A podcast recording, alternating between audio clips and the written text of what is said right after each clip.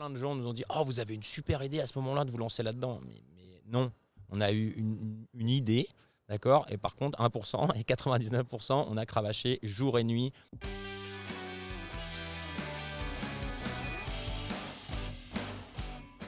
Bonjour à tous, c'est aujourd'hui à Paris euh, au siège de Stadline avec une vue parisienne absolument magnifique que nous avons la chance et l'honneur de rencontrer Frédéric Buisson. Bonjour Frédéric. Bonjour. Merci d'être là et de nous accorder ce temps. Euh, pour démarrer, je propose que bah, vous commenciez par vous présenter. Euh, oui, euh, je m'appelle Frédéric Buisson, j'ai 41 ans. Je suis CEO de Stadline. Je fais 1m80 pour 83 kg. et, et je suis très heureux de vous recevoir au au siège parisien de, de Stadline. Merci. Super, mer- merci Fred de nous, recevoir ici. Première question traditionnelle qu'on pose à, tous les, les interviewés qu'on a. Qui était Frédéric Buisson? Alors on leur pose pas qui était Frédéric Buisson. hein, euh, qui était Frédéric Buisson à 15 ans? Euh, ouais, c'est une bonne question. Euh, Frédéric Buisson, à 15 ans, euh, c'était c'était un lycéen pas top top au niveau des études. J'aurai l'occasion d'y revenir, mais ça a été plutôt une souffrance. Mais en tout cas, j'ai fait ce qu'il y avait à faire. Mais c'était surtout un, un sportif euh, extrêmement engagé. J'étais dans un cursus particulier, euh, un peu une, forme de sport, sport-études, où je faisais du volet euh, 16 heures par semaine plus les matchs. Et euh, ça, ce qui a beaucoup joué sur, euh, sur les, mon avenir. Euh, donc voilà, j'étais- grand sportif, je m'entraînais énormément euh, et, et j'aimais beaucoup ça. Et ça a laissé chez moi quelques bonnes euh, valeurs qui me servent encore aujourd'hui. Mais voilà, je faisais ça. Après, niveau études, à 15 ans, euh, c'était un peu tout ou rien. Quoi. C'est- Soit je- j'aimais beaucoup le prof euh, et la matière me plaisait, et là, euh, j'avais des très bonnes notes, soit j'étais très proche du zéro aussi. Donc ça a été un peu dur pour moi les études. Euh, voilà, comme je disais, j'ai fait, le- j'ai fait ce qu'il y avait à faire, j'ai jamais redoublé. hein. mais, euh, mais bon, c'était vraiment euh, dans, dans la peine. Et euh, tant que j'avais pas compris pourquoi je faisais les choses, euh, j'avais vraiment du mal à les faire. C'est rigolo, ça me fait penser à toi ça. Pour- Pourquoi tu dis ça? L'histoire du brossage de dents sur euh, la compréhension de faire les choses. euh. C'est- vrai, en fait, on, parle beaucoup de, sens dans, dans tout, ce- qu'on fait, que ce soit d'un point de vue business, mais aussi dans, dans, dans Supacro. Et euh, on, se rend compte au final que les, les gens qui identifient le pourquoi de, ce qu'ils font, en général, c'est des gens qui vont beaucoup, beaucoup plus loin. Qu'est-ce que tu en penses? Ah bah, typiquement les maths, donc j'ai fait un bac euh, S. Donc mon, père a cette bonne blague de dire S comme sport, mais j'ai fait un vrai bac S comme tout le monde et, euh, j'ai eu toujours beaucoup de mal en maths euh, jusqu'au bac même. Ça a été heureusement que j'ai les autres matières qui m'ont rattrapé, mais et ça m'intéressait pas parce que parce que je comprenais pas l'intérêt. Quand je suis arrivé en sciences économiques et que en microéconomie les mêmes équations qui n'avaient aucun sens l'année d'avant euh, ont été appliquées au comportement du producteur ou du consommateur euh, en microéconomie, ça a été un régal et, euh, et je me suis mis à faire des maths appliquées à, à l'économie. Et là, j'étais très bon euh, tout de suite parce qu'effectivement, il y avait un sens, je savais pourquoi je faisais, je savais ce que j'essayais de démontrer, etc. Donc, effectivement, oui, donner du sens, c'était mieux. on, on a parlé du, euh, sens humoristique de, de ton père. Euh, dans, dans- dans- dans quel, euh, dans quel environnement tu as grandi? Est-ce que tu as grandi dans- déjà dans un environnement entrepreneurial ou pas du tout? Euh, non, pas du tout. euh, pas du tout. Euh, j'ai grandi dans un environnement euh, aimant et bienveillant. J'ai une sœur qui a euh, 11 mois, même pas 11 mois d'écart avec moi, donc on a toujours été très très proches. On a beaucoup déménagé pour suivre la carrière de mon papa. et ma maman aussi a fait une brillante carrière. Papa, grosse fibre DRH dans l'industrie, très très belle carrière dans un grand groupe français. Et maman, euh, haut fonctionnaire, euh, énarque, etc. Ils sont connus à Sciences Po. Donc voilà, un milieu quand même euh, bien, bien intello, euh, pas du tout branché sport. Donc quand moi j'ai décidé que je serais sportif et que je, voulais tenter le haut niveau, j'ai pas vraiment été suivi sur cette voie-là. Mais, mais voilà, ils ont toujours, ils ont jamais mis de frein ou quoi. Ils ont toujours été cool. Ils ont une compréhension. De ma sœur était très bonne élève moi chaque année elle a un an de plus quasiment donc chaque année j'arrivais derrière et ça commençait toujours au début de l'année en disant j'espère que vous êtes aussi brillant que votre sœur. Ne vous inquiétez pas vous n'êtes pas être déçus donc voilà ça, a- été dur mais ils ont toujours été euh, rassurants et, pas inquiets sur ce que je ferais de ma vie euh, même si j'étais pas au top à l'école. Et, euh, voilà donc c'est voilà un environnement très très propice à la construction personnelle aimant et bienveillant. Sain, un environnement sain. incontestablement, incontestablement. Mais pas du tout entrepreneur. pas, pas, entrepreneur et pas sportif. Donc moi j'ai fait les deux. Bon, tu fais soit comme tes parents, soit l'opposé. Donc moi j'ai fait, fait différemment. Du coup, le goût du sport, il arrive quand? Il arrive très tôt.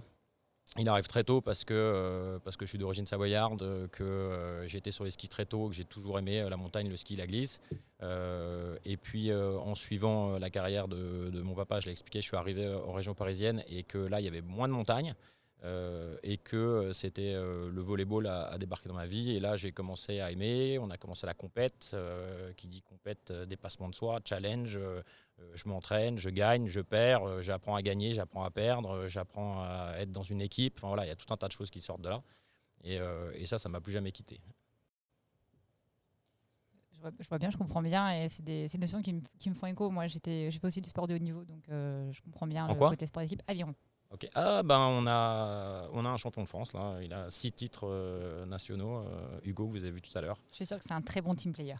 Ouais, c'est surtout un très drôle euh, team player. Mais... moi je me permets de rebondir sur les études. tu nous as parlé tout à l'heure de tes, de tes études. Du coup, quel type d'études et du coup comment tu les as choisies?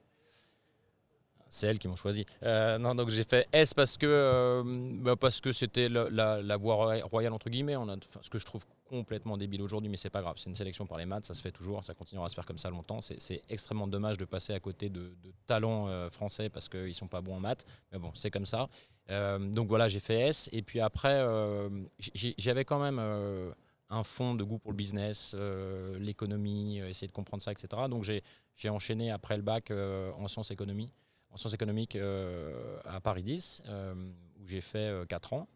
Et puis, et puis bon, c'est vrai que les tableaux noirs, les amphis, c'était sympa, ça s'est bien passé. J'ai eu, pareil, j'ai eu des résultats. J'ai eu 19 en microéconomie, et 2 en stats. L'année d'après, l'inverse. Enfin bon, c'était, ça dépendait toujours du prof ou du sens que j'y trouvais. Hein, c'est, la même chose. Et, mais bon, j'ai quand même eu mes, examens. Et puis là, j'ai fait une admission parallèle sur, euh, pour les écoles de commerce et j'ai eu Toulouse qui était, euh, qui était super cool parce que tu pas loin des Pyrénées, pas loin de la mer. il y avait plein de choses qui allaient bien. Et, euh, et puis c'était une bonne école. Et donc voilà, je suis rentré à, Toulouse. à Toulouse et j'ai fait un an et parce que je rentre direct en deuxième année et après une année de césure qui a été pareil un peu un peu révélation pour moi puisque je me suis retrouvé en stage à Paris j'ai fait deux trois stages différents euh, et, là, je me suis senti mais comme un poisson dans l'eau dans le monde du travail. C'est-à-dire que pour la première fois, j'avais pas à me forcer. Euh, j'aimais ce que je faisais euh, et l'image qu'on me renvoyait du travail que je faisais était super bonne. Et du coup, là, c'est un, vrai cercle vertueux où tu te sens bien, tu te lèves le matin sans problème, tu es content d'aller bosser. voilà ce que tu fais. Alors que c'était que des stages. Hein, mais voilà, ça m'avait mis le pied et ça m'avait donné confiance dans le monde du travail. J'avais envie de, finir vite les études pour y retourner parce que je trouvais ça super. Du coup, euh, bah, qu'est-ce que tu as fait? Quel type d'activité euh, Qu'est-ce que tu as cherché dans ces premières expériences que tu voulais peut-être euh, confirmer enfin, J'ai su ce que je voulais pas trop faire tout de suite. donc j'ai fait un stage dans une petite boîte qui faisait de la communication par l'objet, l'objet publicitaire, etc. boîte d'une dizaine de personnes, avec un fond de crise, tout n'allait pas bien et tout ça, mais c'était une petite boîte, ça, ça comptait pas 16 heures, ça bossait bien, c'était super. Donc ça, là, j'avais vraiment beaucoup aimé et surtout, tu faisais un peu de tout. Et ça, j'avais vraiment bien aimé. Hein. Donc, je faisais de la logistique, je faisais de la, du contrôle de gestion, je faisais de la compta fournisseur, je faisais un peu tout. Donc, ça, j'avais aimé ça. Et euh, le stage d'après, euh, pour vraiment avoir deux expériences significatives, AGF assure finance à la défense, euh, costard gris, cravate rose. bon, enfin. Donc super, grosse structure, hyper cloisonnée. toi, tu vas faire ça. C'était le lancement d'un CRM. Donc là, j'ai commencé à mettre un pied un peu techno et besoin client, comprendre que le logiciel doit répondre à des besoins d'un client, ce qui, ce qui m'anime encore aujourd'hui. Donc euh, ça, ça a été une, vraiment une bonne expérience, mais quand j'ai fini, ça s'est très bien passé. Et quand j'ai fini, je me suis dit, bon, je ne vais pas faire ça tout de suite. Il faut que je trouve autre chose à faire. Euh, voilà. Et donc là, j'ai fini, euh, fini l'école de commerce. Il fallait faire un stage à l'étranger. Tout le monde partait en Angleterre, aux États-Unis, au Canada pour avoir une expérience en anglais. Et moi, je suis parti faire du développement économique local en Tunisie, qui a été une expérience extraordinaire humainement pour moi. J'ai énormément appris. Euh, voilà, j'ai été euh, bombardé dans une petite ville du nord-ouest de la Tunisie euh, qui s'appelle Béja, où il y avait vraiment pas grand-chose. Et c'était la construction d'une chambre de commerce avec associé à une école où on donnait des cours. Donc j'étais prof de français, prof d'informatique, prof de méthodologie. Voilà, on a monté avec des Allemands des, des, projets d'import et d'export de différentes choses. Enfin voilà, ça a été extraordinaire. Humainement, j'ai été hébergé par des gens très vite et des personnes qui sont encore des amis aujourd'hui. On continue à suivre, etc. Donc voilà, ça a été c'est entre le stage à la défense euh, et, et, un an après, je me retrouve à Béja, ça n'avait rien à voir. Euh, c'était, ça a été top dans mon parcours. Des expériences euh, super différentes au final en, termes de, contexte, d'environnement, de, de rythme aussi, j'imagine. C'est, des choses qui, qui sont super importantes pour, pour un étudiant. Est-ce qu'aujourd'hui, quand tu recrutes des, profils un peu, un peu juniors, est-ce que c'est des choses que tu regardes ou alors tu, pour toi c'est un détail? Alors, le, recrutement, c'est toute une science. Hein, euh, et, je suis loin d'être euh, arrivé, euh, d'être satisfait de ce qu'on fait aujourd'hui en recrutement. Mais, mais ouais, je, les diplômes et le CV, c'est très bien. Et après, qu'est-ce que tu fais dans la vie? Qu'est-ce que tu aimes Qu'est-ce que tu as fait? À quel moment tu as kiffé? À quel moment tu pas aimé? Et, c'est tellement important. On revient à trouver du sens. C'est si dans le parcours de quelqu'un, ce que toi, tu vas lui amener, euh, avec cette boîte et ce qu'on fait et les, valeurs qu'on a aujourd'hui, etc. Ça s'inscrit dans, son parcours personnel et il va y trouver du sens. Tu sais que tu n'as plus de questions à te poser, ça va marcher nickel. Mais euh, bon, après, tu, regardes toujours un peu les diplômes et si ça, mais c'est pas, pas, ce qui nous anime vraiment aujourd'hui dans le recrutement. J'ai un exemple juste, c'est euh, au support, c'est un poste très compliqué le support, hein, c'est un call center, les gens appellent, ils t'appellent rarement pour te dire tout va bien. Donc c'est un poste un peu dur. Et, au début de, l'aventure. On avait recruté, euh, je crois que c'était l'un des premiers au support. Et de formation, il était garçon boucher. Et, euh, et, ça a été le meilleur gars qu'on ait eu au support. Et c'est vraiment un très bon exemple de, euh, bon, pas trop regarder des diplômes, mais le gars était hyper impliqué, passionné personnellement d'informatique, et il, a, il, avait l'occasion d'en faire son métier. Donc ça avait du sens pour lui, c'était génial. Et ça, ça, a très bien marché. Il y a quelque chose dont on a parlé en, préparant un peu et en discutant avant, l'entretien, on a parlé des, personnes qu'on avait rencontrées. Euh, et qui nous ont amenés où on est aujourd'hui euh, individuellement. Est-ce que toi, pendant cette période-là, de, euh, entre, entre, 20, entre 18 et, et 23, 25 ans, est-ce qu'il y, y, a eu des personnes qui ont été vraiment des, game changers pour toi? Alors, il y, a un poids énorme dans ma construction personnelle, mais beaucoup plus que ces âges-là, qui est mon grand-père. Le, chemin de vie de mon grand-père était tel que, euh, je, pourrais dire je me suis mis la pression, mais que je, me sentais euh, l'envie de faire à mon échelle, avec ma génération et mes outils, etc., un chemin comme le sien. C'est-à-dire vraiment, euh, c'est quelqu'un qui est parti de zéro, de chez zéro au fin fond de la Savoie, et qui est arrivé, qui a fait une brillante carrière, qui a fait des, cours du soir, qui est devenu ingénieur, qui, enfin voilà, et je rajoute les histoires de guerre, de machin, enfin voilà, des, vies comme 15 vies dans le même bonhomme, et j'ai eu la chance que ce soit mon grand-père. Donc ça m'a beaucoup, dans ma construction, ça a beaucoup participé. Euh, et après, euh, dans, les vrais game changers, il y a, les quatre avec qui j'ai commencé cette aventure, qui étaient, euh, qui étaient des fournisseurs ou qui, des collaborateurs avec qui on bossait avant de monter cette boîte. Et puis voilà, on est devenus copains, on se respectait dans le boulot. donc on est devenus copains, on débriefait un peu le soir, etc. Et puis un jour, après de très très nombreuses bières, on a décidé, on lâche tout et on monte une boîte. Bah, ça a été une bonne décision, mais sur le coup, c'est vrai qu'elle était un peu ouais, bon, on l'a fait. On l'a fait. On l'a fait l'histoire est belle. Mais c'est vrai que la façon dont ça s'est fait, c'était vraiment. Euh, tout le monde en avait marre. Il y avait un espèce de truc. Bon, il faut trouver du sens. Voilà. Euh, autour de nous, il y a plein de gens. Euh, autour de nous, les gens avec qui on travaille, nos boss, etc., ça nous va pas vraiment. et autour de nous, il y a plein de gens qui se lancent. Et franchement, pourquoi eux et pas nous quoi Parce qu'on ne se sentait pas plus débile. Et du coup, on est parti comme ça. voilà. Qu'est-ce, que, hum, qu'est-ce qui était fort pour toi dans ton apprentissage avant justement le jour où tu t'es dit on se lance? J'imagine que tu as eu une carrière professionnelle avant ça, tu t'es construit. Euh, avec le recul, quand tu regardes en arrière, qu'est-ce que tu as été chercher comme compétence ou comme mindset euh, qui t'ont permis du coup de dire un jour ben, on se lance? Bah, mindset, je le disais, c'est le, le fait d'être accrocheur, euh, l'agnac, euh, de jamais rien lâcher et de se dire on va y arriver. Euh, enfin, voilà, si ça marche pas dans ce sens-là, on fera le tour, euh, d'être agile, de pouvoir euh, vraiment jongler et, savoir danser sur toutes les décisions qu'on prenait, etc. Mais ça, ce côté accrocheur, bagarreur, compétiteur, c'était ces années de sport, etc., qui m'ont jamais quitté. Après, sur l'apprentissage, évidemment, le fait d'avoir une expérience dans le conseil où tu vois plein de boîtes différentes, plein de process, Et puis tu arrives avec un œil neuf, donc tu as tendance à assez vite voir, mais pourquoi ils font ça comme ça Du coup, tu as, une expérience qui va, ça va assez vite quand même en, termes d'apprentissage.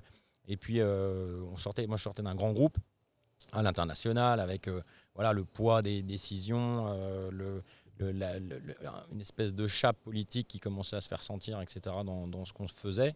Et je me dis, bah, moi, je veux tout sauf ça. Euh, voilà, ça, ça m'a bien, bien drivé. Et puis, euh, Enfin, ouais, après, les, compétences, euh, ça, je l'avais. Enfin, c'est quelque chose que j'ai toujours aimé faire. C'était un pied dans la techno, être capable de parler avec des gens qui font du dev et d'être être capable de parler avec des clients qui, eux, parlent avec leurs mots pour exprimer leurs besoins. Et, entre les deux, il faut que je traduise ça en fonctionnalité, que tout le monde se comprenne, et puis à la fin, que ça réponde aux besoins. Et cette espèce de truc un peu au centre de l'étoile ou euh, un peu euh, bicéphale, c'est un truc qui me plaisait beaucoup, d'un côté comme de l'autre. Tu as, eu un démarrage de, de, de carrière. alors attention, ce que je veux dire, c'est pas du tout négatif, hein. c'est assez classique au final, où euh, école de commerce, tu rentres dans un grand groupe, un deuxième grand groupe, euh, beau, petit démarrage au final, comme des euh, dizaines, voire des centaines de milliers de personnes. et là, tu t'es posé probablement une question où, tu as, eu des sentiments qu'encore une fois, des dizaines ou des centaines de milliers de personnes se posent. mon boss me plaît pas, il y, a, plein de politiques. Est-ce que c'est vraiment ce que j'ai envie de faire? Et là, il y a, une discussion avec, tes potes. Oh, ok, on, lance une, boîte. Alors c'est super, par contre, il y a énormément de, choses qui, qui, sont entraînées par ça, des risques également. Comment tu comment as, as, su gérer, toi, en tant que jeune professionnel, euh, la prise de risque? Ben, en, fait, euh, les risques étaient quand même assez limités. Je ne vais pas dire qu'on avait un peu confiance, mais déjà, euh, j'avais une confiance aveugle dans les compétences des gens avec qui je me lançais. Et euh, compétences et valeurs. C'est euh, quand on a commencé quatre autour d'une table dans une pépinière, un bureau de 20 mètres carrés. Euh, je ne vais pas dire que j'ai jamais douté, mais quasiment. Je dis mais si ça marche pas là, ça marchera là. Et, de toute façon, on lâche rien. Ça, à un moment, ça va marcher. C'est pas possible. On est, on est, on a les têtes bien faites. On bosse comme jamais, parce que 1% d'idées, 99% de boulot. Hein. C'est ça incontestablement. Hein. Oh, vous avez une super idée. Hein Désolé, je t'interromps, je pense qu'il faut le redire. c'est tellement important qu'il faut le redire, je pense. je, peux le redire. Mais, mais euh, non, mais c'est très vrai, c'est que plein de gens nous ont dit Oh, vous avez une super idée à ce moment-là de vous lancer là-dedans. Mais, non, on a eu une, idée, d'accord Et par contre, 1% et 99%, on a cravaché jour et nuit enfin, je vous raconterai une, journée type euh, de les deux premières années dans la boîte, mais c'était n'importe quoi. Enfin, c'était, euh, moi, je me suis transformé en électricien, je tirais des câbles dans des faux plafonds, euh, je livrais à l'autre bout de la France. L'après-midi, on était chez un banquier, le matin à la chambre de commerce. Enfin, c'était mais des journées incroyables parce que. et puis en plus, quand on s'est lancé dans les, dans les clubs de fitness, nous, on, ne gérait pas des clubs de fitness. On avait évidemment une appétence pour le sport, on connaissait les clubs de fitness, mais jamais de l'autre côté du comptoir. Et donc passer du temps sur le terrain, aller chercher, déjà se faire connaître, connaître euh, aller chercher le vrai besoin et euh, comprendre ce que faisait la concurrence mal et comment on pouvait nous euh, trouver une place pour, notre boîte, ça a été hyper important. Et ça, ça se passe sur le terrain. C'est pas sur Internet ou je sais pas quoi. Tu passes, tu parles avec les gens et tout. Et on a fait des milliers de kilomètres. On avait une vieille Peugeot qui qui avait je sais pas combien de milliers de kilomètres, qu'on avait mis un autocollant Reza Mania, on l'appelait la Reza Car ou la, la Reza Force One. Enfin voilà, c'était, mais c'était une super époque. On faisait tout, on tirait des câbles, on installait des tripodes là comme dans le métro pour faire le contrôle d'accès, on faisait des, on faisait du développement, euh, on, voyait un, club, il nous disait ouais j'aimerais bien faire ça, ouais, c'est une super idée. Dans, la voiture, au retour, on, briefait euh, les devs qui étaient à Paris, ils développaient, le lendemain c'était en prod. Voilà, c'était génial comme, euh, comme, comme, comme partie. Après, sur la prise de risque, à titre vraiment personnel, elle n'était pas démentielle. Pas de femme, pas d'enfant, pas de crédit.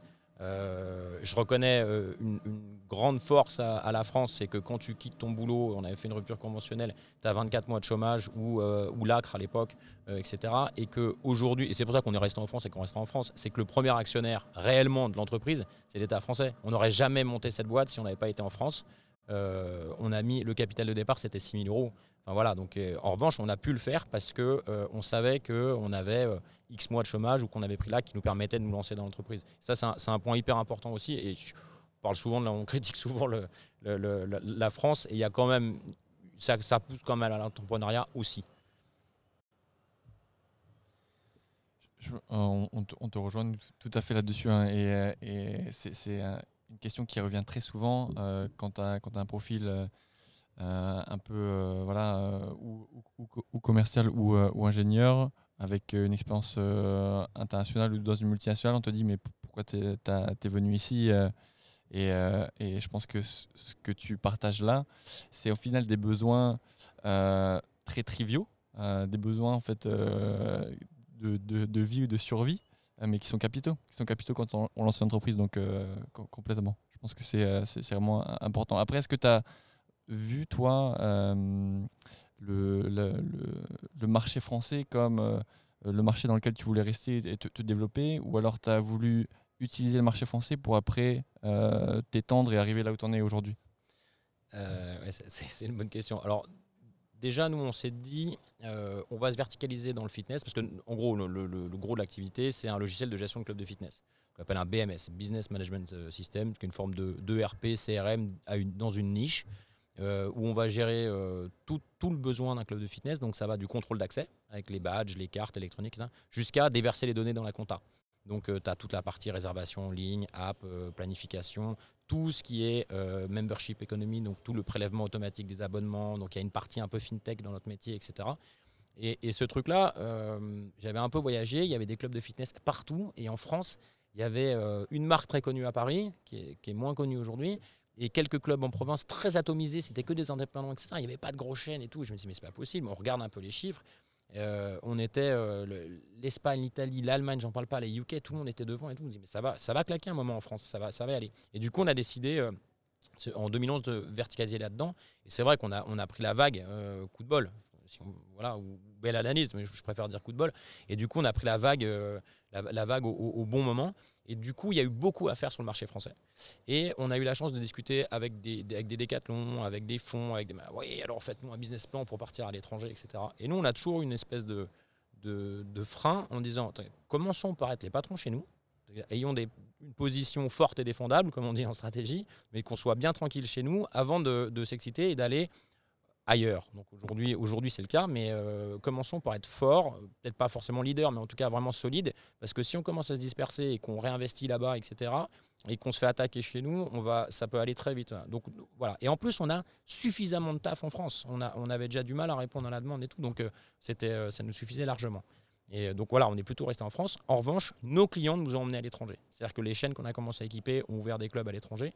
Et du coup, bah, par la force des, des choses, on a traduit, on, gérer d'autres monnaies, d'autres time zones, etc. Et on est parti à, l'étranger avec nos, franchises. Mais c'est encore une toute petite partie du business à l'étranger, même si en 2021, ça, accélère, ça va accélérer fort.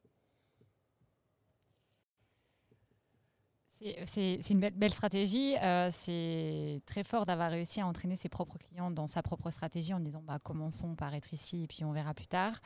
Est-ce que ça, en termes de décision d'entreprise, vous étiez quatre, euh, comment vous avez dealé entre vous? Comment vous avez communiqué entre vous? Comment vous avez réussi à vous aligner? Euh, J'imagine que ce n'était pas forcément aligné tous les jours, mais du coup, il faut quand même une sacrée cohésion d'équipe et finalement un sacré engagement de tout le monde dans la même direction pour, euh, pour en arriver là. Voilà, la gouvernance, c'est un peu un terme galvaudé à cette époque-là, mais c'est vrai qu'on a été quatre et, et, que ça décidait vraiment à quatre pour, pour beaucoup. Ça débattait, on n'était pas forcément d'accord. Euh, on, a eu, on avait ce qu'on appelait les réunions vidage de sac, qui étaient hyper importants. C'est-à-dire que quand ça commençait à ronchonner, on n'était pas tous d'accord et tout, on se mettait autour de la table, euh, en général le soir, et on quittait la table quand tout le monde avait vidé son sac et qu'on était d'accord. Et ça a été une façon de faire euh, hyper collaborative. Aujourd'hui, clairement, c'était génial, mais on était 15, 20 dans la boîte. Aujourd'hui, on est plus de 100, ça ne peut plus fonctionner comme ça. Mais en tout cas, c'était un passage qui nous a permis de, voilà, d'aligner tout le monde sur les décisions qu'on prenait et où on allait. Et ça, a toujours plutôt bien fonctionné. Euh, et puis après, tu argumentes. Hein, c'est un, coup, c'est toi, un coup, c'est pas. Voilà. Et, puis la, stratégie se décide. Mais on a toujours assez, assez, assez vite partagé euh, les, les, grosses orientations euh, stratégiques. Parce qu'il y a plein de. Enfin, pareil, le terme stratégie, c'est un truc que je trouve un peu, un peu trop utilisé aujourd'hui. Tout le monde fait de la stratégie et tout le monde en fait tous les jours stratégie, si tu veux pas être une girouette, t'en poses une. tu poses ta stratégie, tu vois là ce qu'on va faire, et puis après c'est de la tactique quotidienne pour aller arriver à la dérouler. Ça ne veut pas dire que tu dois pas être agile et il faut être rapide pour changer, surtout avec euh, ce qu'on vient de vivre avec le Covid, ce qu'on vient de vivre, ce qu'on est en train de vivre avec le Covid, etc.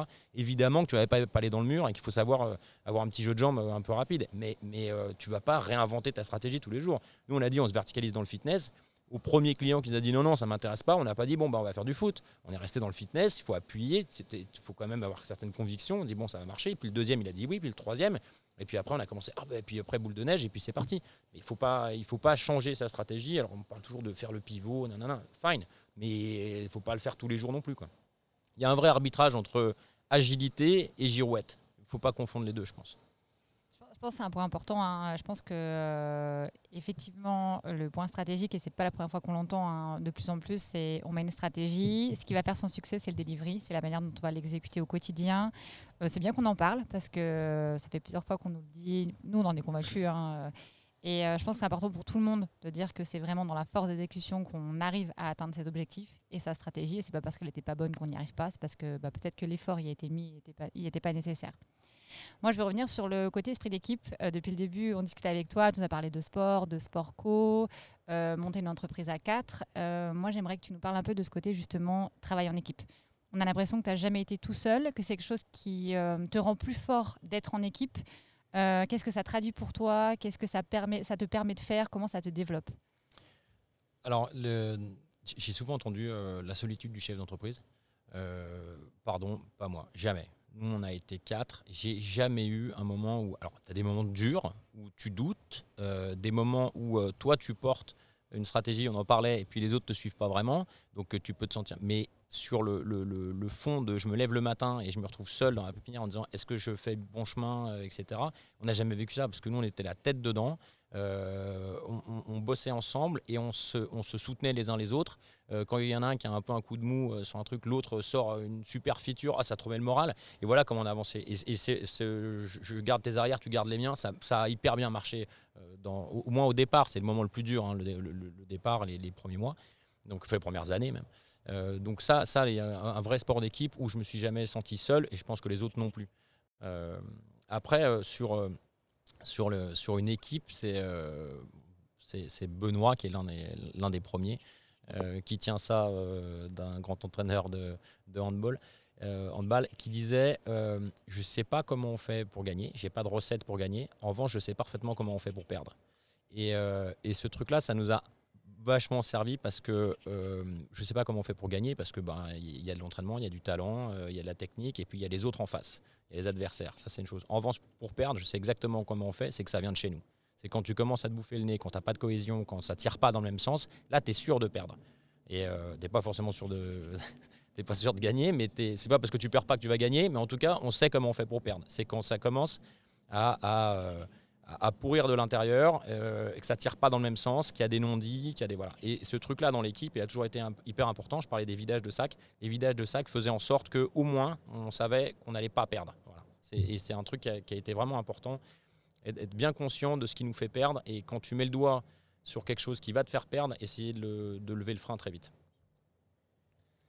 C'est ça ton, ton, super pouvoir de, euh, de chef d'entreprise, de, de, pouvoir fédérer euh, des équipes autour de toi et, euh, et de pouvoir s'assurer que tout le monde avance dans le même sens? Ou, ou, pour toi, c'est vraiment un vrai effort commun? Parce que autant qu'on on en parle souvent quand même, c'est super dur de démarrer seul et on, conseille, c'est un prix parti, mais on conseille à personne de démarrer seul.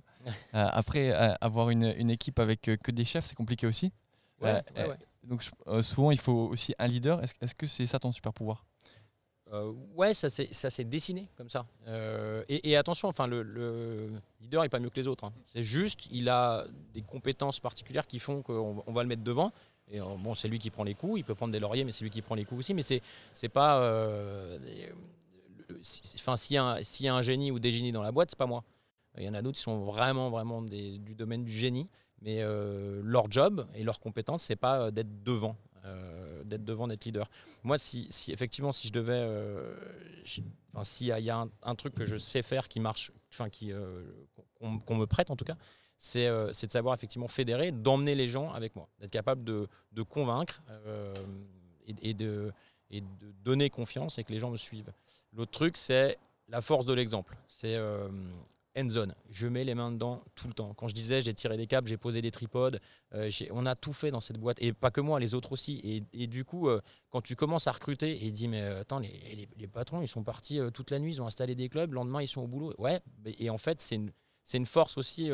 et, c'est quelque chose qui transpire dans la boîte, c'est que je ne vais pas dire tout le monde va se mettre à faire le ménage, mais, presque. C'est-à-dire qu'il y a vraiment un truc que tu dois transpirer dans le, côté j'ai les mains dedans, il n'y a, pas de, petites tâches et de grandes tâches, et il n'y a pas, voilà, quand il faut y aller, il faut y aller, et, et puis voilà. Et ce truc-là, de vraiment mettre les mains dedans, ça a été un point important, je pense, dans, la façon de, manager, si je puis dire, ou en tout cas de l'idée certaines périodes. Et puis le, le, positivisme communicatif. C'est-à-dire que je ne suis, pas, suis pas un foufou, euh, tout va bien tout le temps. Euh, évidemment que je suis capable d'analyser les, périodes difficiles et Dieu sait qu'en ce moment on, ramasse, mais il y a toujours, euh, moi j'ai toujours été positif. Je me suis jamais dit, s'il se passe ça, on va se planter. J'ai toujours avancé en me disant, ouais, on va y arriver. S'il se passe ça, on va y arriver.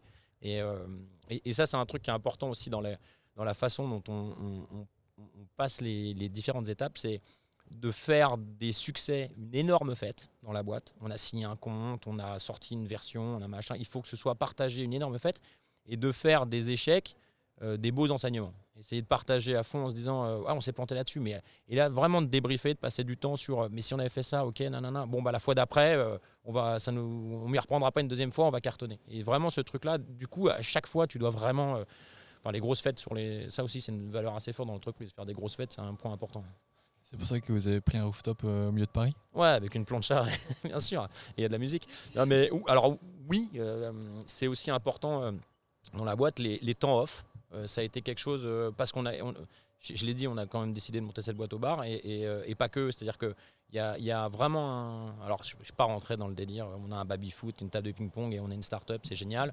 mais nous, il y a quand même les, temps off et il n'y a pas que les, les, associés, etc., qui participent à ces temps off, mais de plus en plus de monde parce que euh, tu fais une grosse journée la tête dedans et en fait, euh, le, petit apéro en fin de journée euh, de temps en temps, ça permet de débriefer. En général, c'est une période de, Les gens se lâchent un peu plus, de créativité aussi.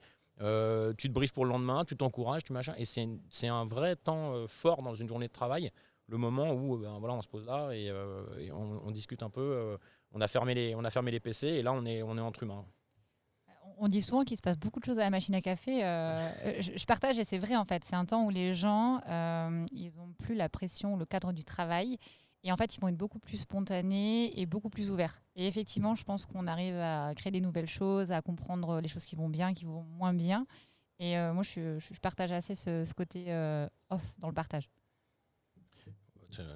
Enfin, complètement. Les, la, la petite phrase qu'on disait tout le temps au début de Reza Mania, on le dit encore, c'est euh, work hard, play harder, mais dans cet ordre. Et c'est un truc qu'on a toujours, mais aux entretiens de recrutement, on le disait, euh, tu verras, on bosse comme des dingues, euh, on s'éclate, voilà, il y, a, une vraie, une vraie bonne humeur, il se passe plein de choses avant, après, le travail, etc. Mais en tout cas, le fun, c'est après. Et c'est dans cet ordre qu'on le fait. Euh, et, en gros, c'est pas, je veux dire la récompense, mais tu profites vraiment de ton, after work si tu as justement fait un gros work avant. C'est un vrai truc chez nous. Alors, j'ai dit l'opportunité que tu viennes de parler de ça. Euh, nous, on souligne qu'on peut faire plein de choses dans la vie, mais qu'effectivement, il faut travailler fort pour ça. Est-ce que tu pourrais, toi, vraiment partager ton expérience de euh, bah, on travaille fort, mais en fait, ça en vaut la peine? Ça en vaut la peine et qu'est-ce que ça te procure à toi, personnellement, en termes de développement, en termes. Enfin, voilà, vraiment ton ressenti face à tout ça? On a, on a, passé beaucoup, beaucoup de temps à travailler. On n'a pas compté nos heures, on n'a pas compté nos, kilomètres, je le disais. On n'a pas. Enfin voilà, ça a été. Euh, mais le, goût du travail accompli, euh, euh, ça n'a pas d'équivalent.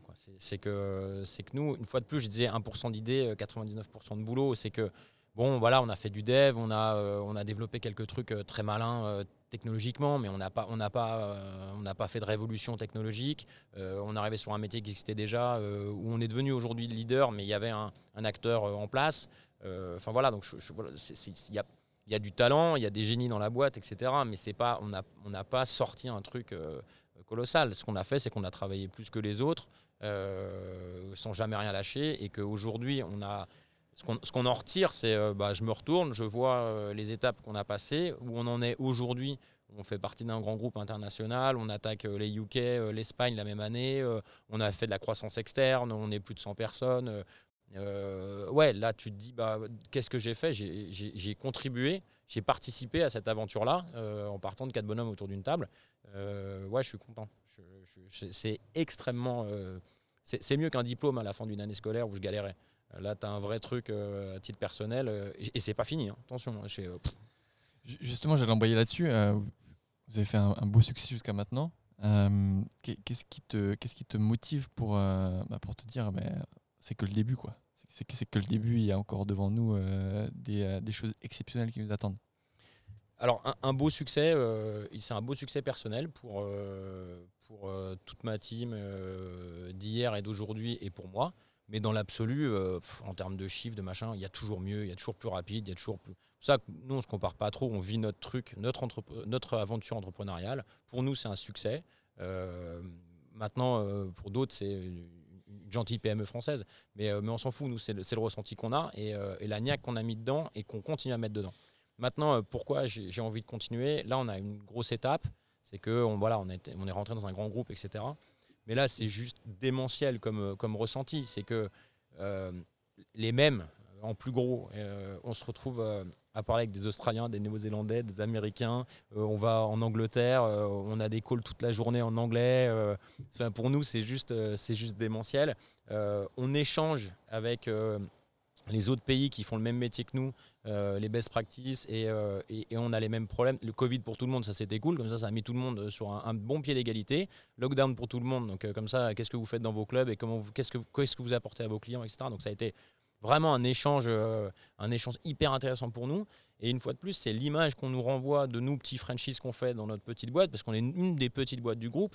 Et ben, et ben, on est invité dans plein de calls, on nous demande notre avis sur plein de trucs, et là on se dit, bah finalement, euh, avec, euh, voilà, avec notre petite, notre petite boîte française, bah, on, est, on est dans le game, on est dans le game, et du coup c'est hyper motivant. Moi j'ai envie de continuer à apprendre, j'ai envie de, de, pousser à l'étranger ce produit, de savoir que cette marque-là va exister au UK, en Espagne l'année prochaine. Enfin, c'est juste euh, démentiel. Et puis, euh, et puis continuer à emmener des, emmener des équipes. Hein. Euh, on en est à je sais pas combien de, bébés et de mariages dans la boîte. Ça aussi, c'est un truc qui est. tu te dis, bon, bah voilà, il y a eu tant de maisons achetées, tant de bébés nés, tant de mariages. Tu te dis, ouais, c'est aussi, c'est aussi une, évolution de, la boîte. Alors pour en arriver là, j'imagine que tu as traversé. Alors je sais pas s'il faut utiliser doute ou incertitude. Tu me diras ce que tu préfères parce que suivant les gens, le. Flip. du coup, euh, ton truc à toi pour, euh, pour passer au travers, pour aborder ça, euh, le monde est fait d'incertitude, on voit le Covid, on voit le contexte. Toi, comment tu t'y prends? Est-ce que tu as une recette que tu t'es développée au fur et à mesure du temps? Bah, Comment tu fais en fait pour continuer à avancer? Euh, j'ai pas de recette magique. Je ferme les yeux et j'accélère, mais il euh, y, a un peu de ça. Non, euh, une fois de plus, ça vient, ça vient de, la, de la team. Ça vient de un doute seul, tu rentres dans un cercle vicieux, tu passes en boucle et là, tu n'as pas la solution qui sort. Ça m'est déjà arrivé, hein. j'ai passé des nuits, mais tout le monde, tout mec qui a fait ce type de projet a ça, des nuits complètes à chercher la solution et à tourner en rond et tu vois plus que les problèmes et puis et en plus tu dors pas bien, donc le lendemain t'es pas bien. Enfin voilà, ça évidemment que je l'ai eu euh, et que je l'aurai encore.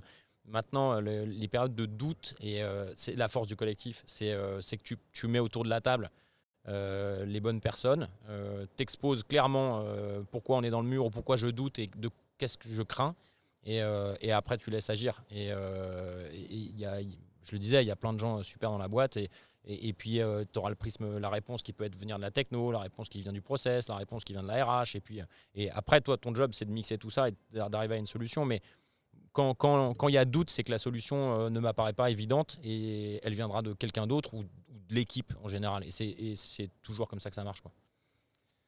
Tu, parlais du fait que ton, ton, ton aventure entrepreneuriale a démarré euh, la trentaine, euh, pas d'enfants, pas de crédit, euh, probablement trois sous, trois sous de côté, ou, pas d'ailleurs. Ouais, ou pas.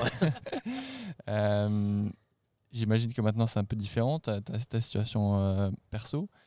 c'est quoi l'importance et la valeur ajoutée, ou pas d'ailleurs, de ton entourage dans, dans ton aventure? Ah ouais, c'est, ouais, à titre personnel, c'est hyper important donc ouais, j'ai démarré, euh, pas, pas d'enfants, pas de crédit, euh, pas de maison, euh, donc pas trop de risques.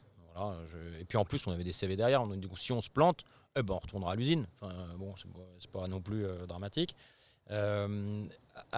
j'ai eu beaucoup de mal à me fixer à titre personnel dans un couple parce que mon rythme de vie, et euh, on dit ouais ma boîte c'est mon bébé, il y a un peu de ça quand même. C'est-à-dire que quand tu comptes pas tes heures et que, tu, euh, et que la priorité dans ta vie c'est de répondre à tes clients, à ton machin, à ta croissance, il n'y a pas beaucoup de place pour, pour avoir une, une, vie vraiment équilibrée, enfin une vie de couple on va dire. Construire un couple c'est quand même quelque chose qui est, maintenant je sais, c'est que c'est prenant. non, et j'ai eu la chance de rencontrer quelqu'un qui bossait encore plus que moi. Et alors là, ça a été le déclic. C'était génial. C'est moi qui courais après pour arriver à passer un peu de temps avec elle.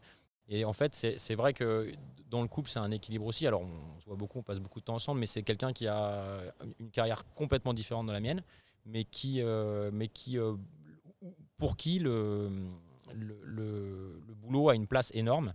Euh, pour qui le, boulot prend une grande place dans la vie. Et du coup, c'était mon cas aussi. Et du coup, on n'a jamais besoin de, s'expliquer là-dessus. Ça marchait très bien et euh, c'était, euh, on s'est bien compris. Euh. et du coup, bah, aujourd'hui, c'est quelqu'un qui me comprend, c'est quelqu'un qui me soutient. c'est quelqu'un qui me ramène bien sur terre en disant ça va, c'est pas non plus.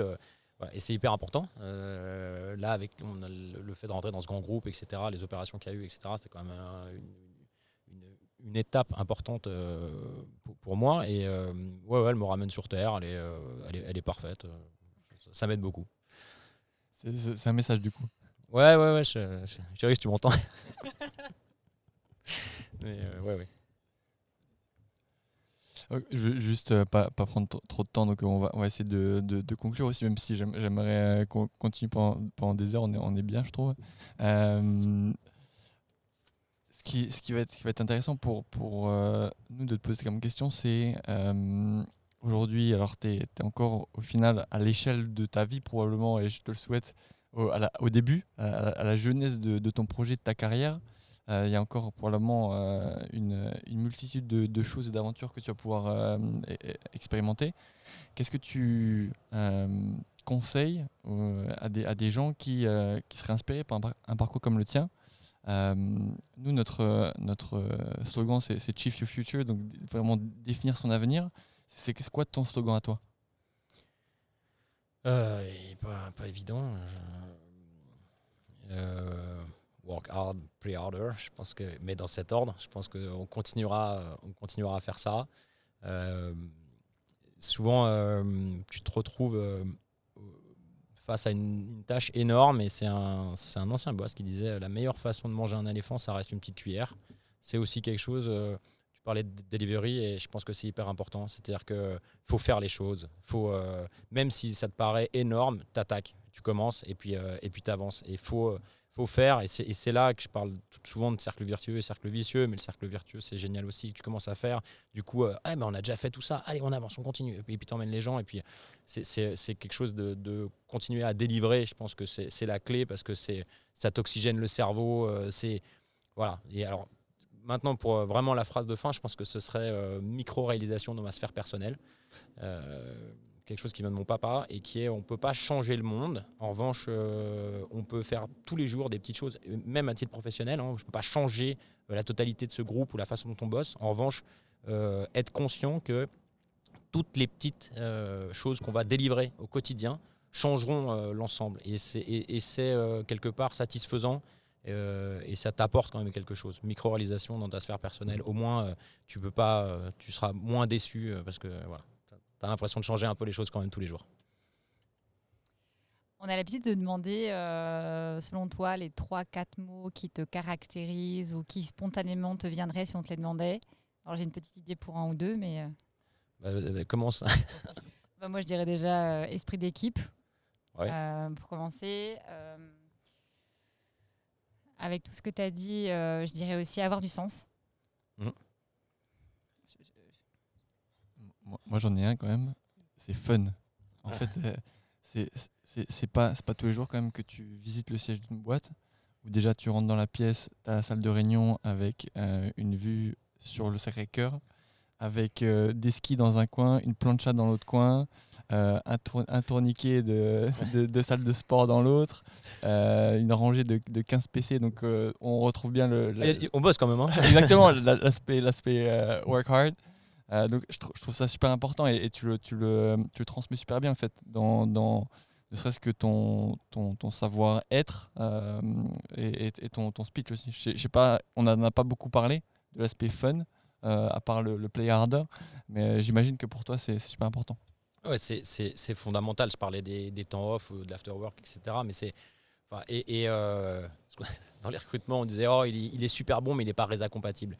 Et c'est débile, mais il y, avait il y avait quelque chose qui était ça manque de fun. Quoi. Ça, il, va, il va pas être bien, ce collaborateur-là. Mais le recrutement, c'est hyper dur. Il y a, on en parlait rapidement, mais c'est hyper compliqué. Euh, on apprend, on n'a pas fini d'apprendre là-dessus. Mais il y avait quand même un côté, euh, ok, il est hyper compétent, mais il va, il va pas rester, il va pas être heureux. Il va pas trouver le sens qu'il faut, etc. Et il y en a d'autres, mais qui sont comme des poissons dans l'eau, qui apportent à l'entreprise parce qu'ils sont hyper drôles. Ils bossent vraiment bien, mais ils sont hyper drôles. Et ben, quand tu te lèves le matin, tu sais que tu vas taper une grosse journée et euh, Dieu sait qu'il y a des, problèmes tous les jours et des machins. Mais si au moins tu rigoles un peu, la journée elle passe mieux quand même. Et ce truc-là, fun, c'est hyper important. Donc je suis complètement d'accord avec ce que vous avez dit. Euh, je, rajouterais euh, accrocheur, le, never give up, quoi. Et, jamais lâcher, quoi.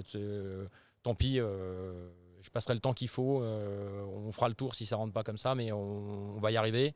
Et, c'est quelque chose qui est, mon grand-père le disait de moi en disant oh, c'est dingue comme il est accrocheur ce gamin. Et, euh, s'il faut refaire, euh, je fais un peu de menuiserie, un peu d'autres trucs comme ça à côté. Et s'il faut recommencer 12 fois le truc parce que ça ne me va pas, je recommencerai, mais je lâcherai pas l'affaire. Et ce truc-là, je, pense qu'au bout de quelques années, ça commence à, payer aussi. Quoi. Merci beaucoup, Fred. C'était un plaisir. Vraiment un plaisir de te rencontrer, un plaisir d'échanger. Euh, c'est un beau parcours qui va en inspirer plus d'un. Euh, on te remercie encore pour le cadre. Euh, ah bah, ça, j'ai rien fait. Nous, on se régale. il, fait, il fait hyper beau en plus, mais euh, ça, c'était, c'était pas prévu. Merci Fred. Bon courage pour la suite. Merci beaucoup. bon courage à vous aussi.